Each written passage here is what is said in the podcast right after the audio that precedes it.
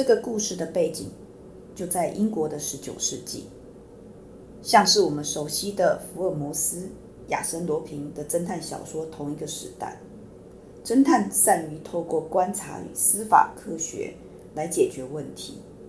一个男爵家的宝石遭窃了，这个有目的的行动带来怎么样的谜团？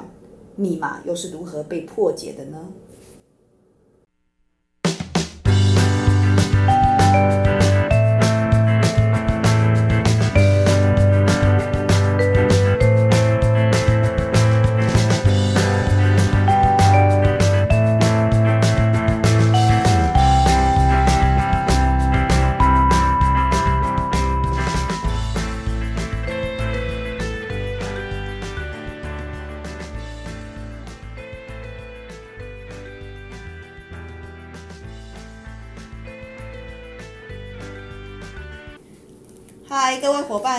好，欢迎来到 CNU 故事实验室，我是 QQ 老师。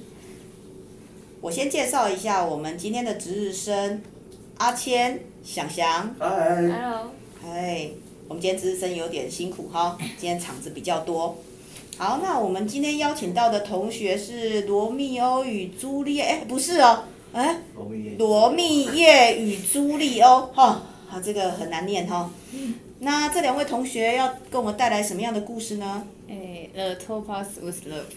哎呦，讲英文的哈。背景。哎，好，那我们请开始哦。嗯，对，十九世纪的英国，那是最辉煌却又残酷的年代。工业革命使贫富差距拉大，社会动荡不安。而负责将这一切记录下来并告知给大众的，便是撰写各种新闻内容的记者们。怀特·伯纳德也是其中的一员。大纲：宝石遭窃。一日夜晚，珠宝商盖恩斯男爵家中珍藏的宝石戒指遭到不明窃贼所盗取，而珍藏宝石的男爵书房内一片狼藉，一名女佣头部受到重击昏倒在地。隔日早晨，迈克尔·玄佐带其他警员到场搜查时，似乎发现了不对劲的地方，便去询问了第一目击证人兼受害者女仆艾尼亚。二听闻消息。迟迟无法找到好新闻 题材的怀特到警局找到了好相好迈克尔·寻佐，从而在迈克尔口中得知近期一起发生在甘恩斯男爵府与宝石有关的窃盗案。离奇的是，虽然案发现场一片混乱，却只有密藏的宝石遭窃，这显然是有目的的行动。怀特便立马在伦敦市与珠宝相关的店铺询问有关宝石失窃的消息，走访了六七间店无果后。怀特在一个 红砖瓦公寓内一间名为 Coral 的宝石鉴定铺找到了线索。三、单独采访，克西斯克劳德西斯克是 Coral 鉴定铺的店主。怀特从他的口中得知失窃的赃物是一枚镶进如川流般透彻的蓝色托帕石所制成的男性拇指戒。不过有一点令他想不透，托帕石现在价格正好，接到后应尽速脱手变卖。不仅能取得更好的价格，还能让搜查变得困难。这是克劳德在几次协助警官侦办后所常见的犯罪模式。而怀特也将从迈克口中所了解到的现场状况告诉他，并提起了希望能采访到第一目击证人安妮亚·克拉伦斯小姐的想法。眼看采访逐渐有了进展，隔日怀特便兴致冲冲地来到盖恩斯男爵府。殊不知，因为窃案的关系，男爵府戒备森严，且因不愿窃案情况被在大肆报道，怀特以记者身份提出的请求被拒于门外。正当他苦恼地采访的瓶颈时，收到来自克劳德的电报，表示他明日将受到邀请到盖恩斯伯爵家进行珠宝鉴定，有时间的话不妨一同前行。怀特欣然答应了他的邀约。四、访问受害者。次日，他们在约定的时间碰面。怀特以助手的身份与克劳德一同入府，并在他的协助下单独找到了艾尼亚·克劳伦斯小姐。艾尼亚的头部还包着绷带，面色略显苍白，想必当时受到相当大的冲击。一番寒暄后，怀特表明了此行的来意。艾尼亚先是一愣，随后便告诉怀特，当时午夜时分，他因工作失误而难以入眠。正想到厨房倒杯牛奶，路过书房，看见门并未上锁，向来谨慎的男爵总是会细心锁起。在疑惑之下，他走进了书房内，随后便失去了意识。因为偌大的宅子而难以辨别方向，即便怀特照着艾尼亚所说的在宅邸里走了相同的路线，却难以顺利如愿。途中也向其他女仆打探当天晚上的消息，可听见重物撞击声的人却寥寥无几。香色宝石。回到案件发生的两天后，也就是怀特去找迈克尔的那天，Coral 有位顾客上门，对方是位有着一头银白色短发的女性，名叫莉亚·劳雷尔。此次前来鉴定一枚戒指，见到实物后，克劳德立刻戴上手套，透过稳定的光源照射，凭借微小的变化及经验判断出是蓝色托帕石，这让他联想到前几天发生的案子。随后，克劳德询问莉亚这枚戒指的来历，他表示是由曾祖父留下的，迫于家中拮据，只好忍痛将遗物拿来鉴定，看看是否能卖个好价钱。克劳德观察着莉亚的表情，在诉说缘由时，他眼神飘移，从方向来看，似乎是望着书桌层架上，那里展示着有着同样有着蓝色头发石的项链。克劳德念头一转。便开始向莉亚介绍起这条项链来历，而且随口提起了有关男爵府入室窃盗案。闻言，莉亚顿时露出遗憾的表情，像是紧张似的数次拨动了发丝，表示希望自己不会遇见窃贼。随后，克劳德将鉴定结果书写在纸上，并盖上自己的姓名，连同戒指一并交还给莉亚。送别了莉亚后，克劳德思考了半晌，便在进。并记录表上桌上可能为赃物的记号，迈步前往伦敦警察局。六宝石之谜。同日傍晚，克劳德正坐在阳台的摇椅上看着书，本是枕在他腿上休息的猫猫咪华生伸了伸懒腰，便跳了下来。趁着克劳德不注意，跳上放满文件及工具的书桌，在上头转了几圈后，意外地将在书桌上的鉴定灯碰倒，开关也因此被打开。华生受到鉴定，华生受到惊吓后，唰的从桌上弹起，巨响转移了克劳德的注意。看到此景象的他，先是安抚情绪激动的华生，回过头后，才发现受过灯照射的墙面上似乎有些什么。仔细查看，发现是光照射到相面上的宝石，使里头的机关启动，投影出画面。克劳德便先将画面记录下来：十四、十一。五、十四、九、七、七，找到宝石。在访问过艾尼亚以后，怀特再次到警局找到迈克尔，想知道案件的进度。得知迈克尔正要去找克劳德后，两人便一同前往 Coral。迈克尔只是前来是要向克劳德说明上次那枚戒指并非赃物，而怀特也在他们讨论中将当时采访艾尼亚的情况及疑点说了出来。同时，克劳德也描述了戒指所有人莉亚的外貌，并指出他所察觉的疑点。三人开始怀疑起这两人。迈克尔寻佐便决定回去好好调查两人来历。临走前，他看了眼华生掉落的白色猫毛，默不作声地将其捡起收进口袋中。经过数日，迈克尔寻佐从总部的资料库查到令人震惊的消息，便直接找到了莉亚·劳雷尔。他劈头便将前几天发生在盖恩斯宅邸的窃案与莉亚说明，并注意到莉亚的脸部变化，说明他对这起案件有所了解。可莉亚并没有轻易认罪，直到巡佐掏出一个纸袋，表示里头装有一根在案发现场发生的发现的银白色毛发。经过多日的调查，毛发主人便是莉亚·老雷尔。关键证物出现时，莉亚只好坦承自己的罪行。说出宝石的所在地，两人起身前往盖恩斯宅邸。艾尼亚看见莉亚与警官同行，便知道他们的计划已曝光。还没等警官开口，便将他手中的物品交了出去，并坦承了罪责。原来，艾莉诺·西斯特利亚与克利尔·西斯特利亚是姐妹。艾尼亚与克拉，艾尼亚·克拉伦斯与莉亚·劳雷尔只是他们的假名。不过，他们盗取宝石的契机似乎不仅是贫穷。此时，安妮诺向迈克尔表示，当时他分明就将犯案现场整理干净了，怎么还会有毛发？迈克尔是这么说的：“那其实不是人类的毛发，而是猫毛。八、破解暗号。迈克尔·寻佐以及西斯特利亚姐妹三人来到 Coral，请克劳德鉴定那枚男性拇指戒是否为失窃的戒指。当时怀特恰好拿着谢礼来到店铺中，取过戒指的克劳德仔细端详后，发现戒指上的宝石并不是镶上去，而只是卡上去而已。他便戴上手套，将其小心地取出照光鉴定。令他感到意外的是，作为真品的宝石里头居然也含有暗号。便立刻将它记录起来。本在接待区的怀特注意到克劳德的举动，便靠了过来询问他方才的他方才发现了什么。克劳德将先前在祖父收藏的项链中发现的一串暗号告诉怀特，而现在克劳德又在戒指的宝石中发现了新的暗号，并指出两者的做工十分相像，极为可能出自同一位工匠之手。怀特接过项链及戒指，仔细端详后，发现上头分别刻着两个英文字母，便告诉了克劳德，目前收集起来的暗号如下：十四、十一、五、十四、九、七、十五、十八、十九、十九、二十。B 连字号 S。两人沉思的画面引起一旁迈克尔寻佐的注意。迈克尔第一眼看见，便说：“我不知道这是什么，但 BS 的话，我倒是知道。”是肯辛顿切尔西自治区的自治区代码。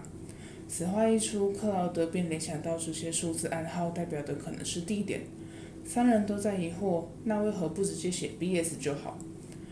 怀特本以为这个符号只是想表示 S 是第二个字母，但仅仅是这样，好像又太过容易了些。脱口说道：“通常这个符号代表的是破折号、连字号，又或者是减号。”克劳德听见后，便在笔记本上写下第三串暗号。原来，将戒指上的数字减去项链的数字后，便会得到第三串暗号：一、七、十四、五、四。不过，这三串暗号又有什么含义？怀特看向依然未停笔的克劳德，他向怀特说明了暗号平常，他向怀特说明了暗号常见的解法，通常会将数字依照顺序换成英文字母，并能得到。O R S S T N K E N I G 以及 A G N E D，进而排列出解答。可字母的排列方式有上千种，这令他很是烦恼。怀特仔细端详着字母，为了采访而奔波各地，让他对于伦敦市区十分熟悉。在脑内组合出了几个词汇后，怀特脱口说出 Kensington Gardens。于是，一行人便前往位于肯辛顿自治区的肯辛顿花园，找到了埋于树下的一个稍显陈旧的木盒。在打开木盒前，两姐妹全程保持沉默。或许她们还未搞清楚现在的情况，但在打开木盒后，原本暗淡的双目泛起了一丝红晕。盒中，盒中放着一封信以及一张美丽女子的照片，她的笑容柔和，不可思议的令人感到温暖。怀特看向两姐妹，她们长久以来的思念，记记忆中模糊不堪的面容逐渐清晰，压抑许久的情绪也在瞬间溃堤。九，宝石匠人的爱恋。一八七八年的伦敦，当时经营着宝石矿产的格劳斯坎家族与盖恩斯家族政治联姻的消息被报道得沸沸扬扬。在订婚前，两家决定请宝石工人阿帕克·弗里曼制作两个定情饰品。而工艺家弗里曼其实是格劳斯坎千金西斯特利亚的爱人，因经常向格劳斯坎家族购买宝石，与西斯特利亚日久生情。但因格劳斯坦家族极力反对，而使这段恋情告终。灰心的弗里曼设计的暗号刻在宝石上，在肯辛顿花园的树底下埋藏了放着情书的木盒，试图表达他最后的爱意。十，解开失带之谜。姐妹俩平复心情后，一行人回到 Coral，在他们的解释下，才知晓原来两人行窃的目的是为了实现母亲的遗愿。艾莉诺得知实情后，便混入盖恩斯宅邸当女佣，以便调查宝石的摆放位置。而克利尔则走遍整个伦敦，寻找被做成项链的帕托帕石。而这次的事件是由姐妹俩取走男爵的宝石后，再由妹妹拿着赝品去试探克劳德，以便得到关于项链的消息。但没想到克劳德居然发现宝石的暗号，还将其给解开，姐妹俩才顺利完成母亲的遗愿。在盒子里，也在盒子的信件中意外得知，格劳斯坎夫妇为了壮大家族，不顾希斯特利亚的意愿，答应联姻，因此中了盖恩斯家族的陷阱，将家族的金银财宝洗劫一空，令格劳斯坎家族瞬间跌落谷底。为了生存，格劳斯坎夫妇便瞒着希斯特利亚，将他私藏的托帕石项链拿去变卖。几年后，希斯特利亚在父母的设计下被迫成为妓女，也意外是生下两个女孩。尽管不是自愿诞下的生命，但希斯特利亚依旧十分疼爱两人。可迫于生计，只好将姐姐艾莉诺卖给一户农家，以换取供应生活的钱财。一想到自己对女儿做出了与父母一样的举动，希斯特利亚不堪内心的责备，想念起已故的恋人弗里曼所留下的那对信物及遗言。因此埋怨起盖恩斯家族所害自己经历的一切，才造就了现在的局面。十一姐妹入狱，虽然两人是为了母亲的遗愿，同场，同时也是为了夺回属于自己的东西，但偷窃终究是犯罪。